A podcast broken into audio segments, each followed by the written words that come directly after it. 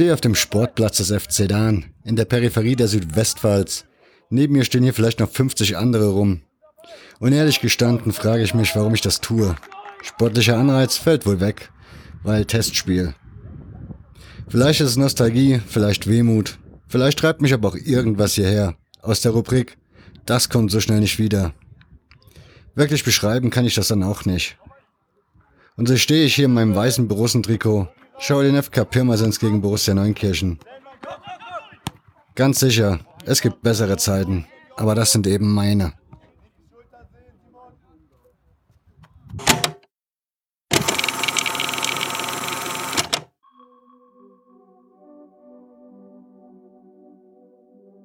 Es muss Ende Juni gewesen sein.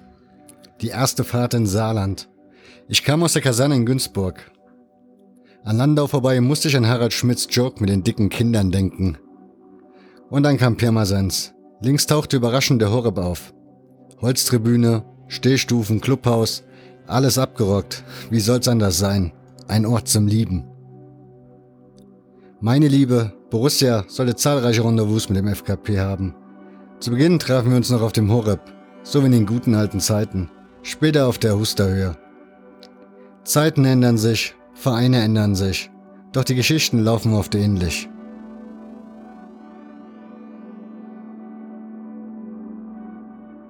Das ist die Geschichte des FK Pirmasens, einem Club, der lange Zeit mit dem FCK um die Nummer 1 in der Pfalz stritt. Oberligameisterschaften in Serie feierte, Nationalspieler stellte, sich um die Bundesliga betrogen fühlte. Oft denkbar knapp in Relegation scheiterte, bis heute die ewige Tabelle der Regionalliga Südwest anführt der im Gleichschritt mit der Stadt den Niedergang erlebte, letzte Station Landesliga, seine ursprüngliche Heimat aufgab und heute wieder in der Regionalliga spielt. 112 Jahre Vereinsgeschichte, die Club.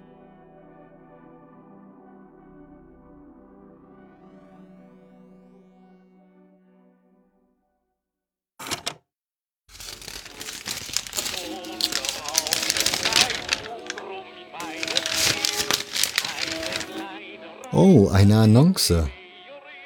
Es wird beabsichtigt, eine Vereinigung zur Pflege von Bewegungsspielen im Freien zu bilden. Herren, die Interesse dafür haben, werden höflich eingeladen, sich am Freitag, den 5. dieses Monats, abends 19 Uhr im Nebenzimmer des Restaurants Germania, Bahnhofsstraße, einzufinden oder bis zu diesem Termin an die Unterzeichneten eine schriftliche Anmeldung gelangen zu lassen. Geeigneter Platz in Aussicht. Schwender, Dial.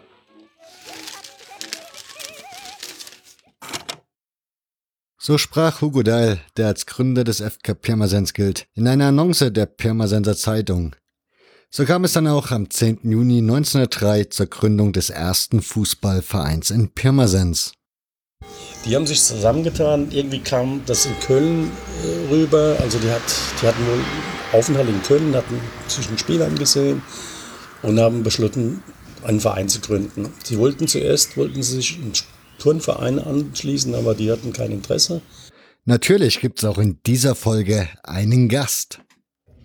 Mein Name ist Michael Schwarz, bin aus Pirmasens und FKB-Fan. Ich bin in der Jugend zum FKB gekommen äh, bei einem Aufstiegsspiel gegen Alemannia Aachen und war von da an total begeistert. Bin dann in einen Verein eingetreten, das war der Nachbarverein von Pirmasens MTV. Und ein Jahr später bin ich zu der Jugend zum FKB gewechselt und habe gespielt bis zur A-Jugend dann. Mich interessiert die Geschichte vom FK Pirmasens und befasse mich mit allen möglichen Zeiten, vor allem die früheren Zeiten, die stärksten Zeiten vom FK Pirmasens, worüber die meisten gar nichts wissen oder wenig wissen. Den ersten Anpfiff gab es dann knapp zwei Monate später, als der FKP bei Phoenix Landau 1 zu 1 spielte.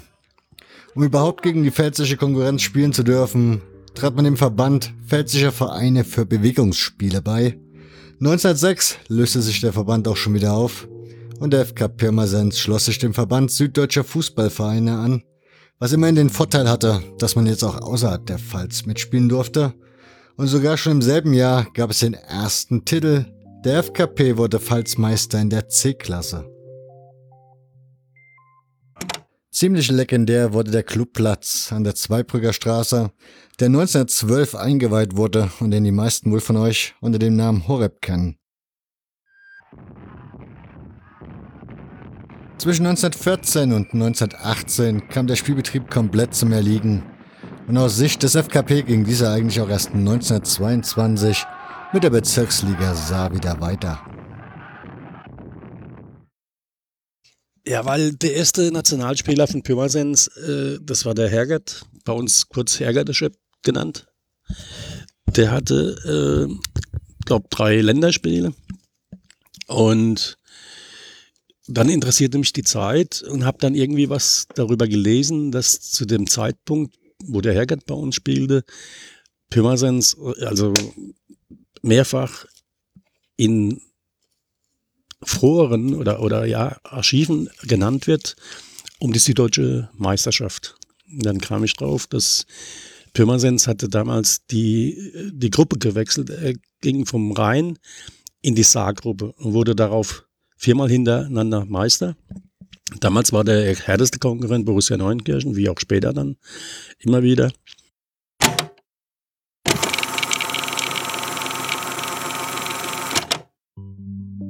Der erwähnte Heinrich Herkert war ein sogenannter Pirmasenser Bub, also ein gebürtiger Pirmasenser, der 1930 sein Debüt in der Nationalmannschaft gab bei einem Länderspiel in Zürich gegen die Schweiz. Aufgefallen war er dem Reichstrainer Otto Nerz wohl in der Endrunde um die deutsche Meisterschaft, denn, wie eben schon von Michael erwähnt, gewann der FKP zwischen 1930 und 1933 viermal die Bezirksliga Saar.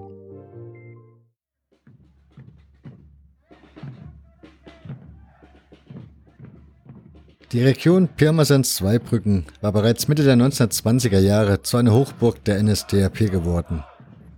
Das drückte sich besonders in den antijüdischen Pamphleten des Hetzblattes der Eisenhammer aus.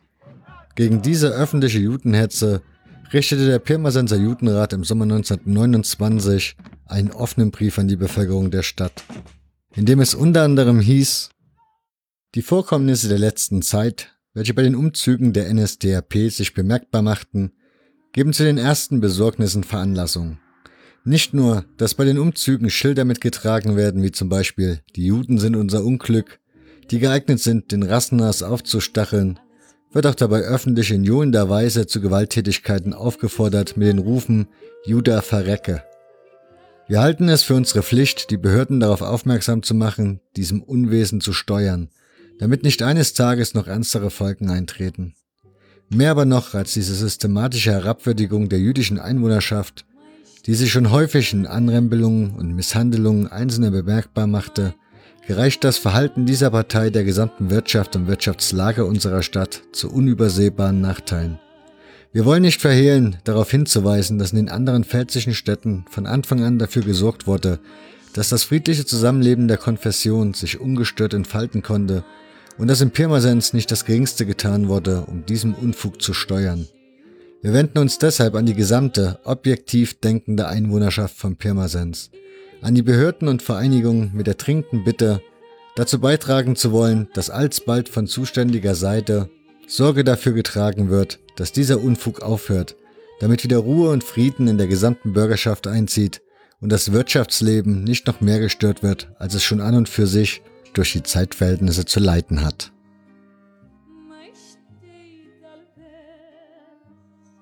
Am 1. April 1933 werden alle jüdischen Geschäfte in Pirmasens boykottiert. Bereits am 9. April 1933 betonen 14 Vereine aus dem Süden und Südwesten der Republik in einer gemeinsamen Resolution, sich der nationalen Regierung freudig und entschieden zur Verfügung zu stellen, und insbesondere in der Frage der Entfernung der Juden aus dem Sportverein mit den neuen Machthabern zusammenzuarbeiten. Einer der 14 Vereine war der FK Pirmasens. Schon vor einigen Jahren brachten die Elf Freunde und die Kulturstiftung des Deutschen Fußballbundes eine kleine Sonderbeilage raus namens Verlorene Helden, von Gottfried Fuchs bis Walter Bensemann, die Vertreibung der Juden aus dem deutschen Fußball nach 1933. Da drinnen, ja, finden sich diverse Schicksale jüdischer Fußballer und natürlich auch einige des FKP. So zum Beispiel Leo Friedländer, der 1928 dritter Vorsitzender und als Rechtsanwalt für den Verein aktiv war. Seine letzte Spur ist, dass er noch 1933 Vorstandsmitglied war. Wann er aus dem Verein ausgeschlossen wurde und was mit ihm wurde, ist unbekannt. Erich Haas war Inhaber einer Lederhandlung und großer Förderer des FKP. Ob und wann er aus dem Verein ausgeschlossen wurde, ist nicht bekannt. Haas soll zwei Tage vor seiner Flucht 1936 nach Amerika verstorben sein. Max James gehörte zu den Gründungsmitgliedern des FKP. Ob und wie er aus dem Verein ausgeschlossen wurde und wie sein weiteres Leben verlief, ist unerforscht. Bertolt James war eines der 45 Gründungsmitglieder des FK Pirmasens und wurde bei der Gründungsversammlung im Juni 1903 zum Schriftführer gewählt. Wann und wie er aus dem Verein ausgeschlossen wurde, ist nicht bekannt. Eduard Levy gehört im Juni 1903 zu den Gründern des FK 03 Pirmasens und war zugleich Spieler jener Mannschaft, die im August 1903 im ersten Spiel der Clubgeschichte ein ehrenwertes 1 zu 1 in Landau erkämpfte. Anlässlich des 25-jährigen Jubiläums wurde er zum Ehrenmitglied des FKP ernannt. Ob und wann er aus dem Verein ausgeschlossen wurde, ist wie auch sein weiteres Lebensschicksal nicht bekannt. Hermann Levy Drei Jahre nach der Gründung stand der FK 03 Pirmasens 1906 vor großen finanziellen Problemen. In dieser Situation entschloss sich Hermann Levy zu einer ungewöhnlichen Rettungsaktion, einer Wette. In der Vereinschronik heißt es dazu, wir schätzen Herrn Hermann Levy bisher als eifriges Mitglied des FKP, der eventuell sein Leben für den Club lässt. Dass er aber seinen Bart für den Club lässt, ist ein Zeichen höchster Opfernwilligkeit. Die Szene, die nun der Zusage unseres Hermann Levy folgte, war ein Bild für Götter und wird jedem Teilnehmer in steter Erinnerung bleiben. Umso mehr, als die meisten noch etliche Tage danach Schmerzen mit dem Zwerchfell verspürten. Levi ließ sich den Bart abnehmen, strich den Wettgewinn ein und sanierte damit nicht nur die Vereinskasse, sondern schuf dem FKP auch den Grundstock für einen Fonds zum Kauf eines eigenen Sportplatzes. Ob und wann Levi aus dem Verein ausgeschlossen wurde, sowie sein weiteres Lebensschicksal sind nicht bekannt.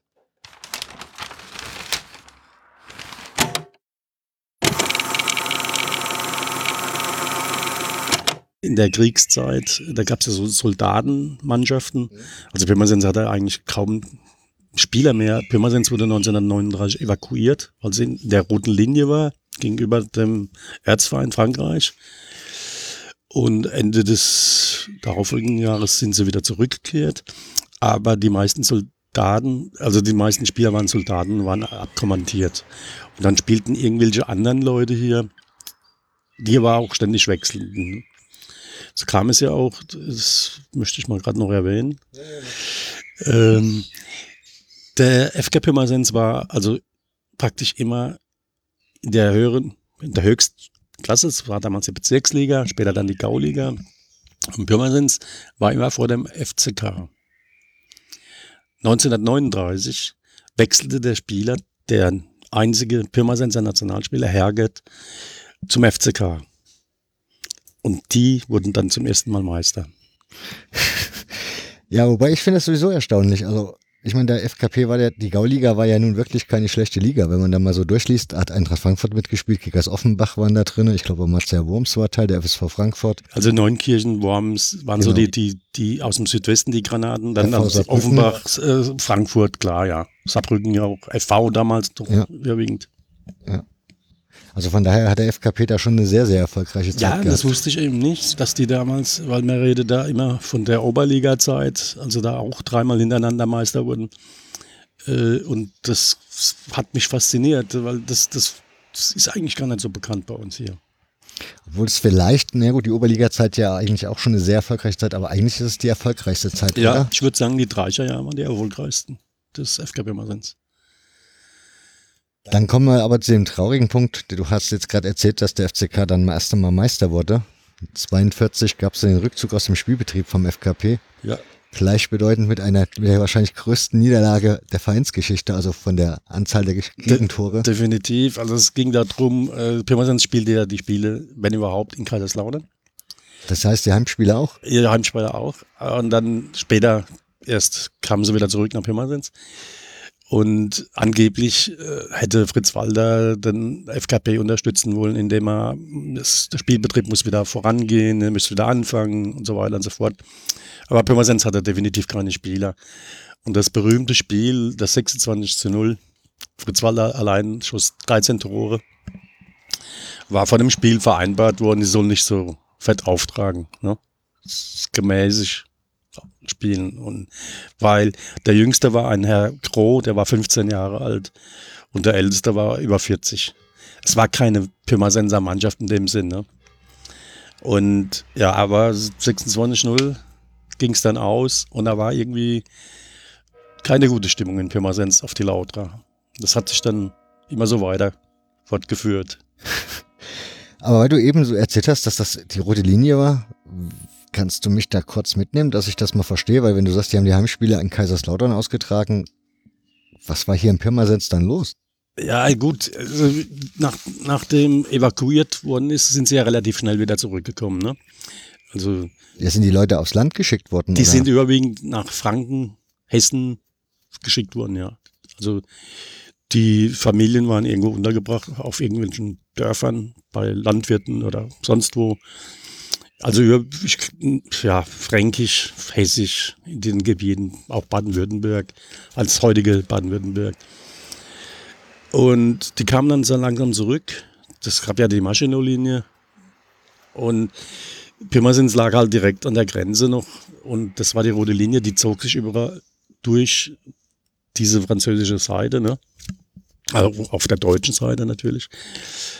Und aber genau ist, kann ich da nichts zu beitragen. Also es war halt so, dass äh, Pirmasens hatte so zu dem Zeitpunkt weniger Einwohner als in Anfang der 30er Jahre, bedingt durch den Krieg vermutlich. Nicht alle sind auch zurückgekommen, nachdem sie evakuiert waren. Viele sind im Krieg geblieben. Ja. Und es ging ja erst langsam wieder nach dem Krieg mit der Schuhindustrie aufwärts. Ne? Das heißt, wie ging es für den Verein nach dem Krieg dann weiter? Also, also, wie gesagt, wir sind ja jetzt bei Spielbetrieb abgemeldet. Ja, also direkt nach dem Krieg gab's, äh, war ja französische, französische Besatzung und da spielte der FK Pirmasens in der Oberliga mit, die sind so eingeteilt worden, wurden aber während dem Spielbetrieb äh, abgezweigt, also sie durften nicht mehr spielen. Ne? Und kamen dann über eine Aufstiegsrunde ein Jahr später wieder in die Oberliga und spielen von da an durch bis Bundesliga-Gründung der Oberliga. Warum durften die nicht mit? Also zu Ende spielen die Runde? Aber die Franzosen haben das so pff, einfach entschieden. Die wollten auch keine Sportvereine mehr fördern oder so. Das war alles irgendwie schwierig in, der, in dieser ersten Phase nach dem Krieg. So, dann sind wir bei nach dem Krieg. Wie hat sich denn der, FCF, der FKP dann wieder entwickelt? Ich meine, da war der Verein ja 42 mehr oder weniger vermutlich tot. Ja, also der hat sich dann relativ schnell erholt. Äh, es gab, es gab dann auch Spieler, die Oskar Rohr kam für ein Jahr als Spielertrainer, ne, der sehr bekannt war. Inwiefern bekannt? Also mir sagt war Nationalspieler, war Torschützenkönig bei Bayern München, war ein Weltenbummler war auch flüchtig gegenüber den, den Nazis und waren dann für uns ein wichtiger, also ein Mannheimer ursprünglich gewesen. Sein Sohn ist ja auch bekannt als Trainer in Frankreich. Ah, okay, ja. ja. Und dann gab es noch einen Onkel, der auch den gleichen Namen Rohr trug und auch bekannt wurde. Der Sohn war Ger ist Gernot Rohr, ne? Genau.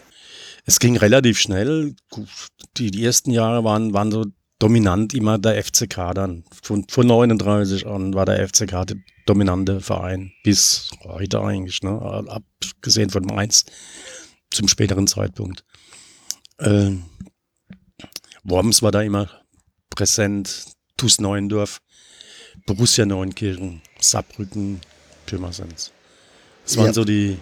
Ich wollte gerade sagen, wobei das, dass der FCK immer die Nummer eins war, klar, in der Zeit, Anfang der 50er Jahre definitiv. Ja, da hatte der, F, der hatte der FKP aber auch einen Nationalspieler zu bieten, was wahrscheinlich viele gar nicht wissen, der auf 54 beim Wunder von Bern zumindest im Kader stand, also anwesend war.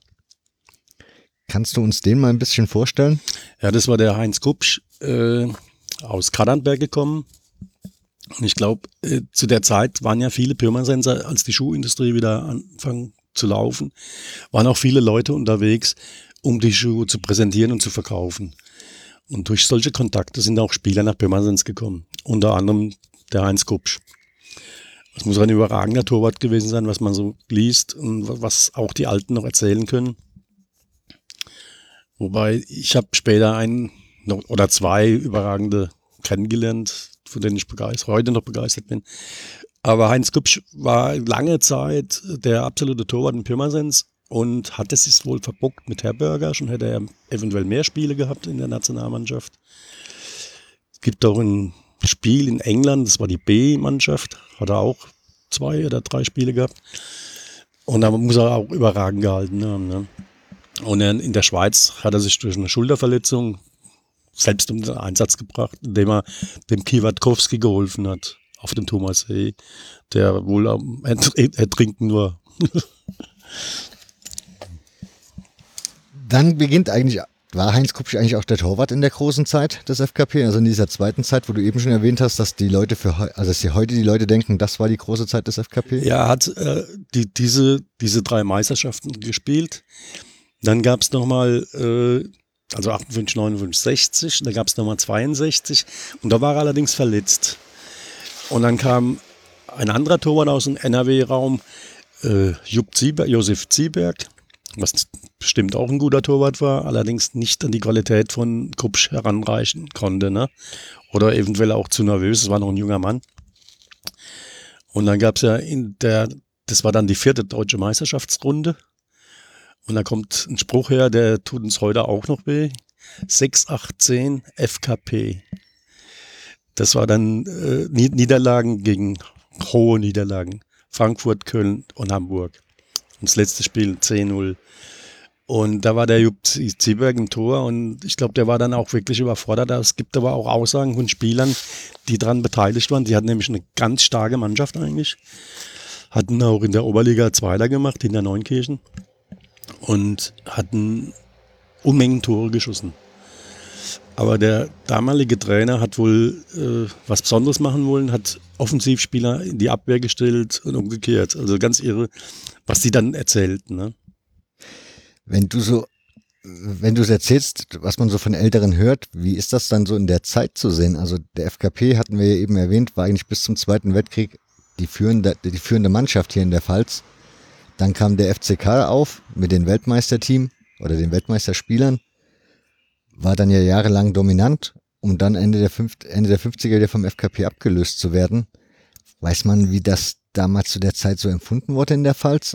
Also ich habe nur eine Erinnerung, ich war fünf, fünfeinhalb, 1958. Also ich war noch keine sechs. War in Bad Reichenhall in Chur. Und dann ging es ja drum, wo, komm, wo kommst du her? Ne? Und dann sagte ich Pirmasens. Und normalerweise kannte das niemand.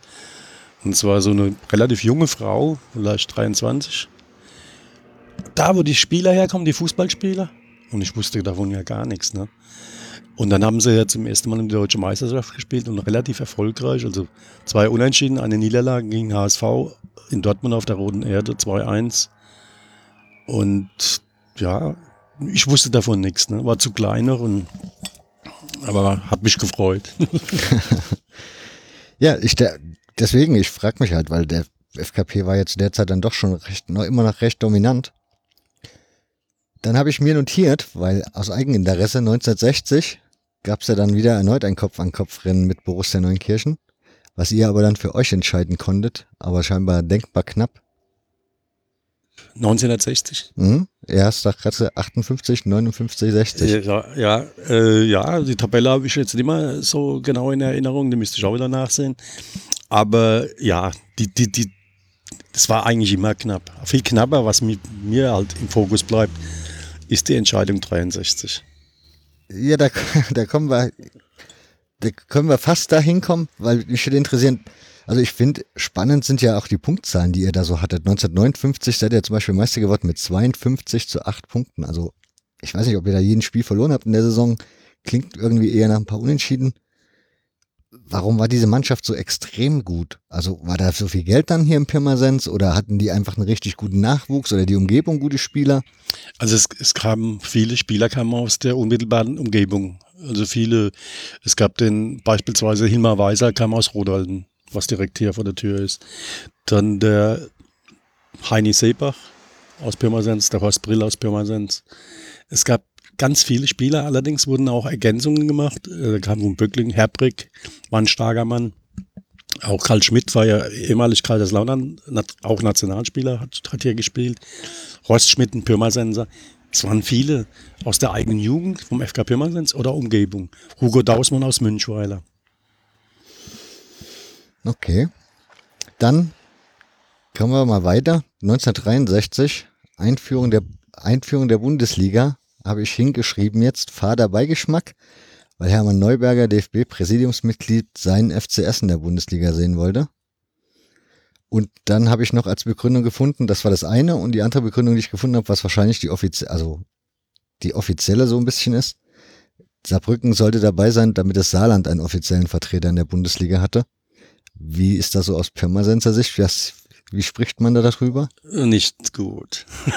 ja, aber es gibt ja bestimmt irgendeine Erklärung, die man ja, Pirma also sicher Es war klar, der Neuberger wollte seinen FCS in der Bundesliga sehen und er hat ja mit dem Kölner Krämer, die haben das forciert, der Neuberger als Journalist damals, er hat das also sehr forciert, wollte eigentlich seinen Verein da drin sehen. Und dann gab es ja diese Zwölfjahreswertung und das, das wurde immer geändert und wieder, wieder geändert.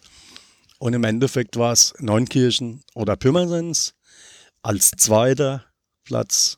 Kaiserslautern war definitiv sportlich qualifiziert, weil der Meister war auf jeden Fall dabei bei der Bundesliga-Gründung okay. von den jeweiligen Oberligen. Und das hat Kaiserslautern sportlich total überlegen geschafft. Pirmasens hat das letzte Spiel ein schwereres Spiel zu leisten. Und Neunkirchen wurde Zweiter und konnte über diese deutsche Meisterschaft nochmal richtig Geld generieren, was sich ein Jahr später auszahlte mit dem Aufstieg der Bundesliga.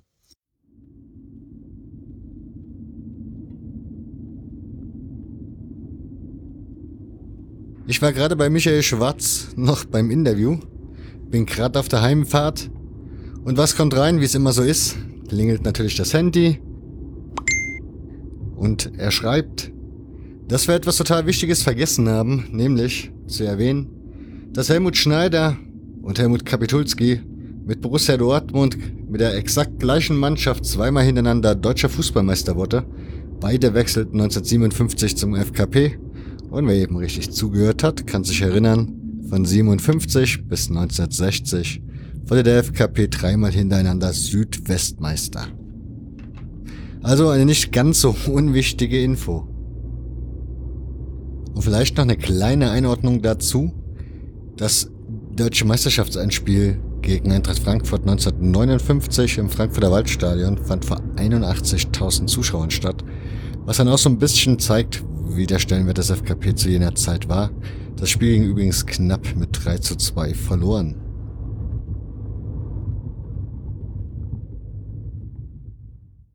Aber spulen wir noch mal ein Stück vor.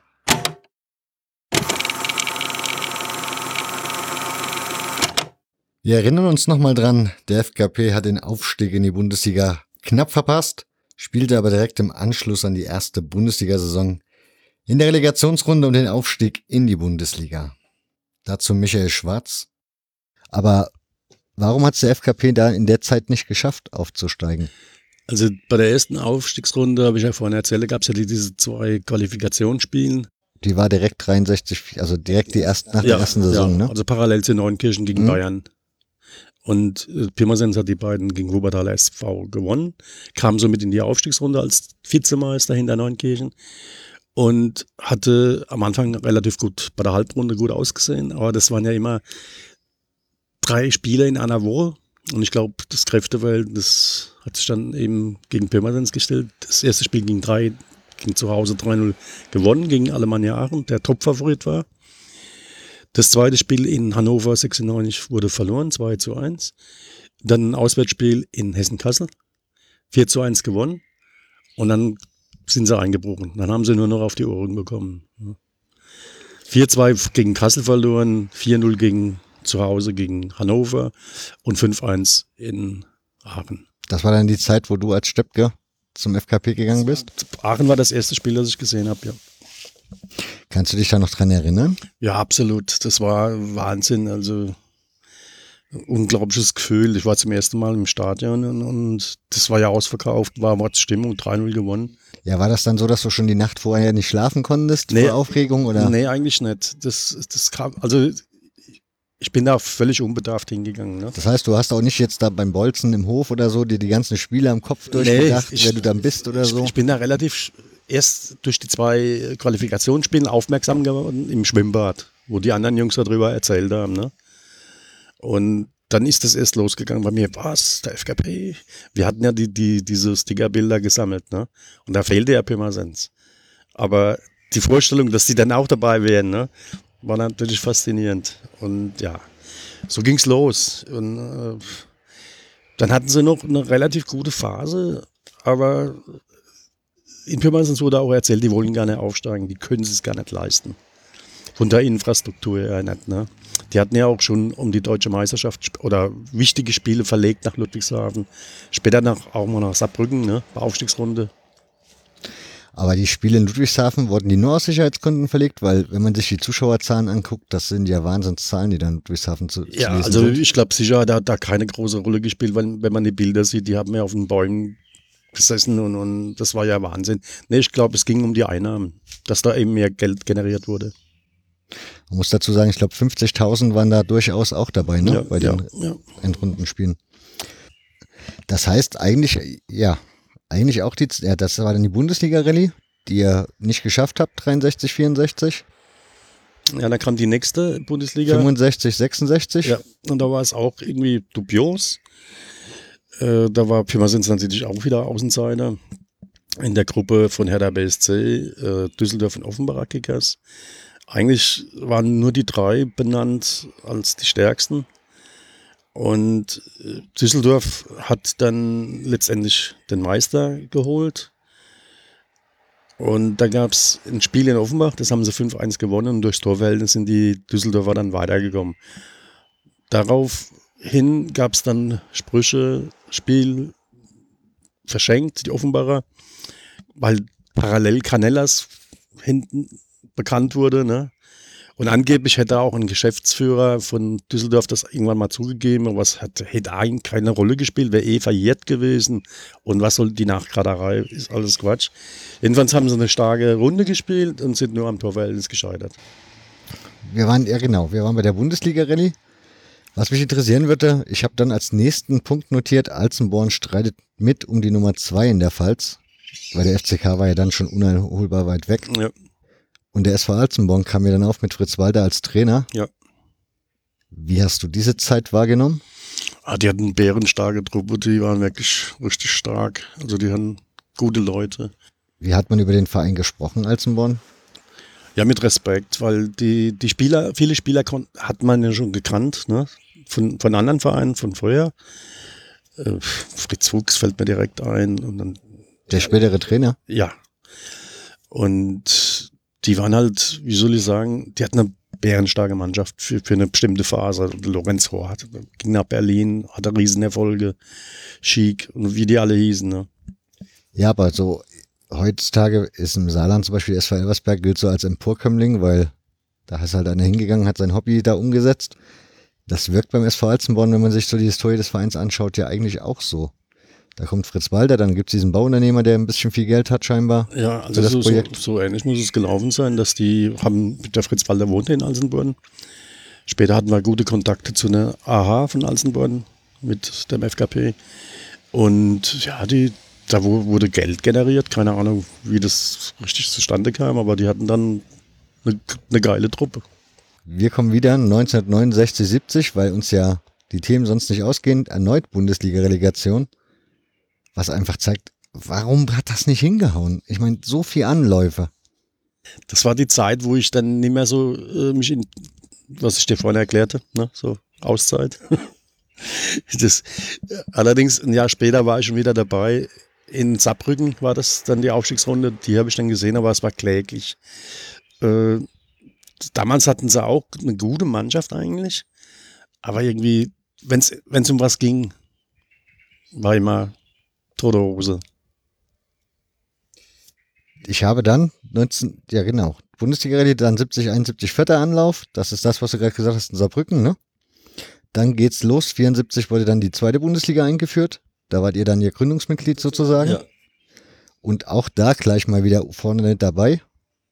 Und Aufstiegsrallye gegen Oerding, das war, weil ihr Zweiter wart, ne? Musstet ihr gegen den Nordzweiten spielen? Ja, genau. So war das damals, ja. Das heißt, die zwei Meister sind aufgestiegen und der Richtig. dritte wurde dann in den durch zweiten die ausgespielt. Relegation ermittelt, ja. Also das erste Spiel, wir hatten 4-2 geführt und hatten Elfmeter verschossen. Das Spiel ging 4-4 aus. Äh, Warst du bei dem Spiel anwesend? bei dem Spiel war ich anwesend, das habe ich Kannst, gesehen. Ja. kannst du dich daran erinnern? Weil, wie gesagt, 4-2 Führung und dann geht das Ding 4-4 aus. Ja, der FK Pirmasens hatte in der Saison, man, man nannte ihn auch den, äh, den Sturm, also FKP-Tornado, weil sie spielten fast ausschließlich offensiv, bekamen dann aber immer richtig auf die Schnauze. In Karlsruhe 6-0 verloren, in Saarbrücken 6-0 verloren. Also irgendwie immer nach vorne und es ging halt in die Hosen. Die, die Oerdinger waren extrem kampfstark und zu Hause haben sie dann ganz klar 5-1 gewonnen. Wobei ich da mal Spielausschnitte gesehen habe, das sah auch gar nicht gut aus, wie die Pirmasenser aufgetreten sind. Ne?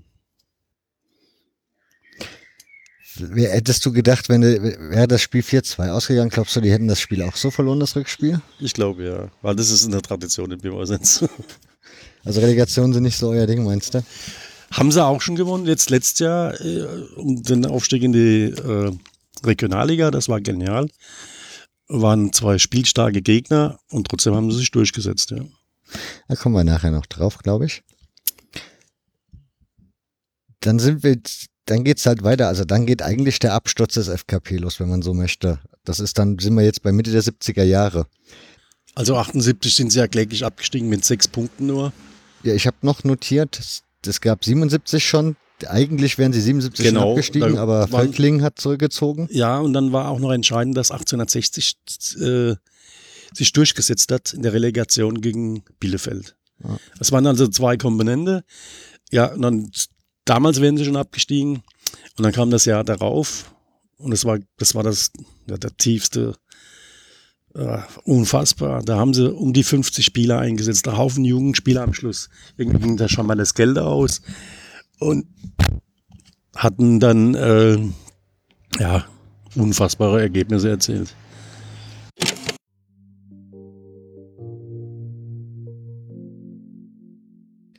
Im Grunde hatte der FKP ein extremes Problem, denn schon die Zweitliga-Zeit war letzten Endes ein absolutes Minusgeschäft. So musste das Stadion verkauft werden für 1,8 Millionen an die Stadt. Das musste auch deshalb passieren, um die Zweitliga-Auflagen zu erfüllen. Dazu kam, dass die Werbebrust auf dem Trikot für die Stadt kostenlos zur Verfügung gestellt wurde, Werbebanden frei blieben und Eintrittspreise verhältnismäßig teuer waren. Das allein sind ja eigentlich schon Probleme genug. Aber Pirmasens war nun mal eine Schuhmetropole. Und in den 70er Jahren, mit der aufkommenden Globalisierung, verlagerten viele Firmen ihre Arbeitsplätze nach Asien, was für eine hohe Arbeitslosigkeit in Pirmasens sorgte. Dazu fehlte natürlich im Verein jetzt die Werbepartner und die Unterstützer der Jahrzehnte zuvor. Das ist in Pirmasens dann letzten Endes ausgeblieben, so ein Strukturwandel, nachdem die Schuhindustrie weg war? Es gibt neue, neu gegründete tolle Firmen hier in Pirmasens. Ja, ich finde, ich wollte gerade sagen, weil du hast, wenn man von außerhalb reinkommt, egal von welcher Seite der Stadt, hat man das Gefühl, man kommt immer erstmal an ein Gewerbe, Gewerbegebiet vorbei, an einem großen, dass es eigentlich gar nicht so schlecht sein kann mit ja, der jetzt Stadt. nehmen wir mal Kömmerling. Das äh, Kömmerling-Werke war ein Familienbetrieb, der auch ein großer Unterstützer vom FK Pirmasens war. Und es gab noch andere Firmen, damals große Firmen, die den FK Pirmasens unterstützten. Und der, der Betrieb läuft ja immer noch sehr gut. Allerdings unterstützen die mit zweistelliger Millionenzahl die Mainzer. Stimmt, ja. Okay, ähm, ja, wir sind ja, wie gesagt, wir sind jetzt irgendwo noch in der zweiten Bundesliga, oder besser gesagt, nach dem, also abgestiegen aus der zweiten Bundesliga. Was übrigens sensationell ist. Ich frage mich gerade, ich habe mich gestern gefragt, ob das ein Rekord ist mit 6 zu 70 Punkten. Ich denke, es ist ein Rekord, ja. Weil bei Tasmania wird das ja immer erwähnt bei der Bundesliga. In der zweiten Liga habe ich das noch nie mitbekommen. Es gab einen Sieg, ja, und es war ja die Zwei-Punkte-Regelung und vier Unentschieden. Wie hat man in der Zeit über den FK4 gesprochen? Nicht gut.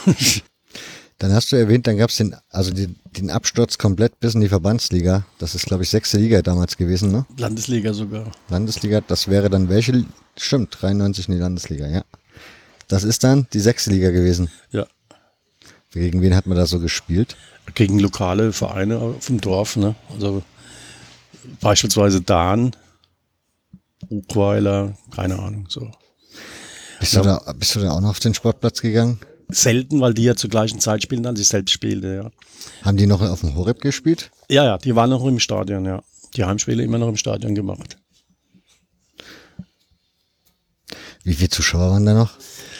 Ja, keine Ahnung, so 200, 300 vielleicht. Ja, was ja viel ist, oder? Ja, wenn man wenn man sieht. Landesliga. Ja. Allerdings waren, waren ja von den ja, nahen Dörfern auch immer welche mitgekommen. Die wollten den FKB verlieren sehen. Aber sind sie dann, dann Meister geworden und dann mit Robert Jung nochmal Verbandsligameister. Genau, das war 1995 kam erstmal der Aufstieg in die Verbandsliga, was ich finde ja, ich weiß nicht, wie ich es finden soll. Ich habe das gestern bei Wikipedia so gelesen und dann steht dann da halt so wieder Verbandsliga, erster Aufstieg nach 50 Jahren. Ich meine, wenn man bedenkt, dass in diesen 50 Jahren keine Ahnung, wie viele Bundesliga-Relegationen dabei waren, klingt das irgendwie schon ein bisschen makaber. Ja. Aber hat man das damals gefeiert, diesen Aufstieg? Ja, da kann ich mich gut erinnern. Das war äh, das letzte entscheidende, also das entscheidende Spiel. Wir sind dann vorzeitig Meister geworden, war in Herxham, die waren Mitkonkurrent, zusammen mit Neustadt. Da war der Neues damals irgendwie Mhm. aktiv. Und das wurde ja mit Konvoi und alles Mögliche gefeiert. Und damals war die Truppe, das war ja eine, eine Feiertruppe. Die hatten da immer schön gefeiert. Ne? So, 97 Oberliga-Aufstieg, hast du schon gesagt. Das ist ja dann so langsam, berappelt sich der Verein ja wieder. Was ist denn da passiert, dass die sich nochmal so berappelt haben? Das hätte ja auch theoretisch auch noch da unten bleiben können. Ja, also es, es, es kam wieder Interesse und, und die Jugendarbeit wurde wieder besser. Sie konnten aus der Jugend wieder Spieler hochziehen und hatten eine, eine gute Verbands, Verbandsligamannschaft und wurde dann verstärkt in der Oberliga und konnten da ja schon ziemlich bald auch wieder angreifen in der Oberliga um die ersten Plätze. In meiner Erinnerung ist der FKP dann eigentlich relativ lange ein Oberliga-Verein gewesen. Ja. Dann hat man im Horeb gespielt. Das war so die ersten Jahre, wie ich in Neunkirchen angeguckt, also angefangen habe zu schauen. Weil jetzt habe ich dir ja gar nicht verraten im Vorgespräch. Ich bin ja zugezogener Saarländer. Ich bin erst 99 in Saarland gekommen, bin dann aber auch relativ schnell dahin gegangen und konnte da noch den Horeb kennenlernen, was für mich ein unglaublich schönes Stadion war, vor allem diese Holztribüne da oben. Warum hat man dieses Stadion so aufgegeben? Ja, es- der Kömmerling brauchte den Platz, ne? Und der, der Nachbarverein, den Platz hat er auch noch mitgenommen. Und da wurde halt das neue Stadion geplant mit Unterstützung vom Land und so weiter. Und da konnte man dann nicht Nein sagen. Und in, letztendlich war dann im ersten Spiel gegen FCK Amateure auch um die 4000 Zuschauer. Das hat sich schon da, damals gut dargestellt. Und war, war eine positive Sache für Pirmasens. Ne? Ich bin da ständig hingefahren, wie weit die da im Stadionbau sind und so. Da habe ich auch gemacht. Ein Auswärtsspiel von Borussia, wenn man dann da am Pirmasens durch musste, hat man dann mal kurz angehalten und mal geschaut, und wie sehen die Bauarbeiten aus? Weil man konnte sich eigentlich nicht so, man wusste zwar reines Fußballstadion, aber wie genau? Aber der Horeb war halt, wie gesagt, schon ein sehr nostalgischer Ort. Also das, Ja, das war, ich meine, ich finde ja, das, das Borussia, das Ellenfeldstadion finde ich ja immer noch am geilsten überhaupt, ne? mit den steilen Rängen. Ja, ja, ich bin ja da so ein Verfechter von, dass man so ein bisschen Fußballkultur ja erhalten sollte. Ich meine, das Ellenfeld sowieso, aber ich habe mich halt auch gefragt, warum man den Horeb so komplett abgerissen hat. Warum konnte man nicht zum Beispiel die Tribüne einfach stehen lassen? Egal, muss ja keinen Nutzen mehr haben, außer dass man hingeht, eine Gedenktafel, keine Ahnung. Ja. Oder diesen Eingang, der mit diesem Häuschen vorne dran und diesem Tor, das hatte ja schon, diese Idee hatte ein Pirmasenser, aber die konnte, konnte er irgendwie nicht durchsetzen, aber lag wohl am kein Interesse vor oder keine entsprechende Unterstützung. ja, und dann das, das neue Stadion, war das für den Verein dann wie ein Neuanfang? Äh, die, es gab dann öffentliches Interesse wieder ne, mehr. Oder mal so gefragt, dieses Stadion gehört der Stadt, ne? Ja, Hat der Verein irgendwas dazu bezahlen müssen oder war das dann dadurch, dass der Kömmerling da halt sich finanziell beteiligt hat, sozusagen ausgeglichen für den Verein? das genaue Konstellation kenne ich nicht, aber ja, der FKP hat eigene Räume dort. Äh, das ist so ein, in Anführungszeichen, Gastronomieraum. aber nicht, nicht wirklich eine Wirtschaft. Aber da wird die Pressekonferenz gemacht und die haben Büroräume da, Nebenräume zum Stau und, und ja, kriegen unten in der Katakomben haben sie einen Trainingsraum, aber das, das ist der Stadt, das kriegen sie alles in der Stadt. Ne? Aber komplett haben sie nicht alle Räume verfügbar. Ja. Ähm, geht das nur mir so oder findest du auch, dass das neue Stadion verdammt zugig ist? Nee, das ist bekannt. Also es ist, ich glaube, es ist nirgendwo so kalt. Nicht, nicht mal im Westerwald. ja. äh, also wie wir in dem Stadion. Und wir reden oft darüber, ob das eventuell hätte gedreht werden müssen oder wie auch immer. Ne? Und dann hieß es, ja, man wollte hinten zumachen auf der Haupttribüne. Das ging aber aus statischen Gründen nicht. Also ist, keine Ahnung. Und ja, das ist ein, ich stehe ja meistens genau in der Flucht da, ne? Und da zieht's, ja, Wahnsinn. Also im Gästeblock, ich war irgendwann Dezember, es war irgendein Winterspiel, es war so bitterkalt dort. Unfassbar. Ja, das neue Stadion, ich finde, die Haupttribüne ist recht dimensioniert, also ziemlich groß. Ja, ist aber nicht auf das Reiter nicht komplett überdacht, ne? Also da sind Teile offen. Ja, das mein das Stadion war jetzt insgesamt vielleicht ja dreimal gut ausgelastet. Bremen, dann äh, Spiel von Niederauerbach gegen Köln und dann eben bei uns jetzt das letzte Pokalspiel gegen FCK. Und das Pokalspiel gegen Leverkusen, oder? Ja, da war auch, aber da waren, ich glaube, ich bin mir nicht sicher, ich glaube, da waren nur so 7000. Aber eigentlich ist das doch, was macht, also der Verein macht ja in meinen Augen gar nichts falsch, wenn ich so die Social Media Kanäle verfolge dann stell, also dann finde ich, stellt er sich eigentlich recht sympathisch dar. Dann siehst du die eigene Nachwuchsarbeit. Du hattest diesen langjährigen Trainer, der vorher ein eigener Nachwuchstrainer war, erfolgreich, es geschafft hat, die jungen Spieler einzubauen. Die zweite Mannschaft wurde hochgezüchtet. So mit dem Laufe der Jahre gingen die immer weiter hoch.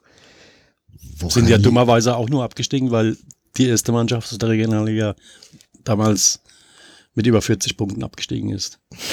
Woran liegt das, dass der Pirmasensor da irgendwie den, weil ich meine, in meiner Erinnerung war das auch mal so ein Verein, mal ein bisschen Chaoswirtschaft, Schulden, wie das halt immer so ist im Amateurbereich. Und jetzt wirkt er sehr, sehr gut aufgestellt. Und Solide, das, ne? Ja, genau. Ja. Und auch wirklich gute Arbeit. Regionalliga, mehr kannst du im Grunde ja auch für eine, bei einer Stadt wie Pirmasens mit den Möglichkeiten auch nicht verlangen. Nee. Ah ja, das ist sehr traurig. Aber ich habe das ja immer so, so mitbekommen. Die meisten interessieren sich nur für den ganz großen Fußball. Viele sitzen dann vor der Glotze, gucken dann Sky oder sonst was. Und ja, und dann, es gibt auch so eine Unzufriedenheit bei den Pirmasendern oft. Also, da wird teilweise auch nicht realistisch beurteilt. Wie, jetzt, ich, ich habe die Spieler jetzt jahrelang verfolgt, ne? Das sind alles ganz solide, gute Jungs, ne? Da ist kein Arroganter dabei, kein Spinner. Und es wird irgendwie nicht honoriert. Die Leistung. Wenn ich den, den Bäcker sehe, der, der, der rennt sich da jedes Mal den Leib ab, ne? Ist, ist Lehrer, Grundschullehrer. Und die anderen auch alle. Sie der Bäcker, der vom Borussia kam? Ja, genau. Ja, der war in Neunkirchen schon, also für mich ein super Verteidiger. Das Publikum hat nur über den geschollen. Sobald er an den Ball gekommen ist, war Unruhe. Der wurde jedes Mal im Forum, wurde der niedergemacht, der soll gehen, der kann nichts. Ja, das ist aber viele sind auch ahnungslos. Die sehen nicht das, das, was er alles zerstört. Der ist im Kopfball stark, er ist im Zweikampf stark, der ist ständig in Bewegung, er spielt auf der Six. Ne? Und ich finde das manchmal ganz schlimm, wenn, wenn Typen da stehen, die haben nie einen Ball getreten. Und erlauben sich aber über solche Spieler herzuziehen. Ne? Das heißt, wie würdest du jetzt die Zukunft des FKP sehen? Oder was erhoffst du dir oder wünschst du dir? Ich erhoffe mir, dass es wird ganz schwer diese Saison, weil die Aufsteiger, die haben all Geld, auch Alsenau, ne? Wer ist, wer ist jetzt aufgestiegen? Ja, Gießen, Alsenau mhm. und wer noch? Äh, fällt mir jetzt gerade gar nicht ein. Ah, äh, äh, Balingen. Die, die können eigentlich nur mit wenig Geld, mit eigenem Nachwuchs und ein paar Eckpfeiler, die sie irgendwo herkriegen, verstehen es gibt ja dann Spieler tatsächlich, die es irgendwo nicht schaffen und denen es nicht so ums Geld geht, aber sie können sich in der Regionalliga profilieren oder empfehlen.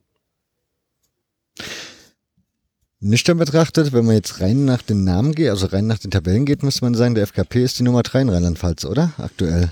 Das hatten wir schon mal. genau. Ja? Ich traue mich das gar nicht zu sagen. Ja, aber es ist doch so. Im Moment ja. Ey, da da kann man doch auch stolz drauf sein. Ja. Alles klar, dann würde ich sagen, machen wir an dieser Stelle Schluss. Ich bedanke mich ganz herzlich bei dir, dass du dir die Zeit genommen hast und mir Rede und Antwort gestanden hast. Ich bedanke mich auch. Und ich bedanke mich auch bei euch und verabschiede euch bis zum nächsten Mal. Macht's gut und eine gute Zeit. Ciao. Ciao. Pirmasens hat ja noch eine Eigenheit, das ist die Club. Ja. Warum die Club? Weil bei uns das sprachlich bedingt, das ist vom Dialekt herkommend. Bei uns heißt ja die Bach, Die Bach. de, de Buddha, de, der Buddha. Und so ist es im die Club. Und das war sie, die 50. Hol Und das war sie, die 50. Folge des Hörfehler-Podcasts. Ich hoffe, es hat euch gefallen. Ich würde mich sehr freuen, wenn ihr mir Feedback da lasst. In den Kommentaren auf dem Blog unter hörfehler.org oder aber auch auf den Social Media Kanälen in den Nachrichten. Und zu guter Letzt bleibt mir natürlich wie immer der Dank an die Unterstützer. Das sind diesmal Martin, Daniel, Sascha, Mirko, Marcel und Thorsten. Dankeschön an euch. Und wenn auch ihr jetzt überlegt, hm, so verkehrt ist das da gar nicht. Vielleicht kann ich ja auch mithelfen. Dann schaut doch einfach mal auf hörfehler.org und ich sag Dankeschön.